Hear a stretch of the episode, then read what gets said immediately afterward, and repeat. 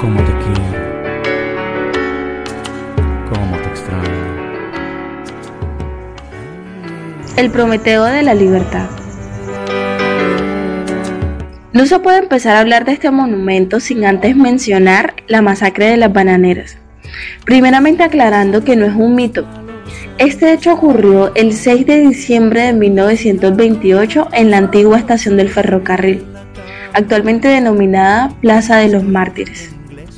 En ese lugar, miles de trabajadores de la compañía estadounidense United Food Company se reunieron junto a sus esposas e hijos realizando una huelga pacífica que buscaba mejorar su condición laboral. Además de esto, colocando nueve puntos en un pliego de peticiones, con la esperanza que fueran aceptadas.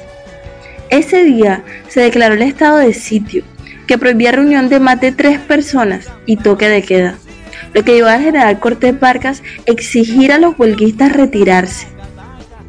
Después de dos toques del clarín, se les ordenó la retirada del lugar o el ejército abriría fuego contra ellos en tan solo tres minutos, a lo que ellos le contestaron, les regalamos esos minutos.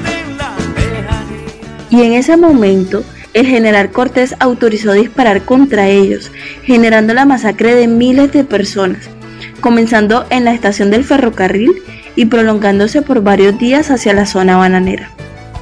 Y ahora yo les pido que me regalen esos minutos para hablar del Prometeo de la Libertad, o como al vocabulario culozungo lo llamamos, el negrito de la estación. Ese monumento fue entregado en el 1978 como conmemoración a los 50 años del trágico suceso. Diseñado por el antioqueño Rodrigo Arena Petancur y ubicado en lo que fue el epicentro de la masacre.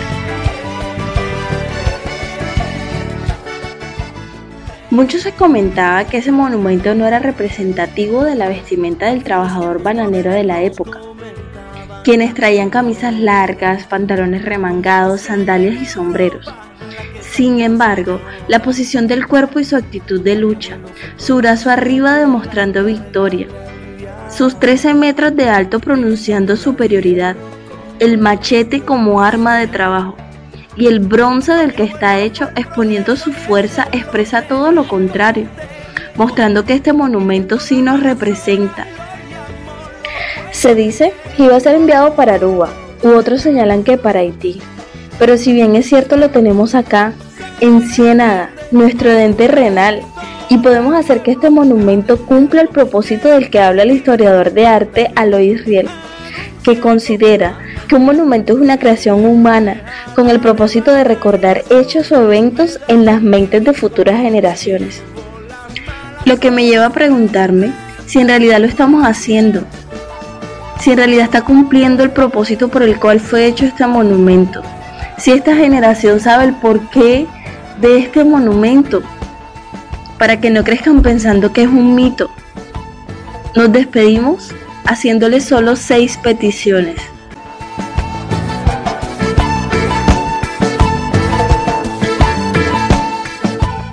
Cuidemos de Ciénaga, amémosla, sintámonos orgullosos de ella. No dejemos que nuestra historia quede ahí, compartámosla con generaciones futuras y sobre todo, hagamos que este monumento cumpla su propósito.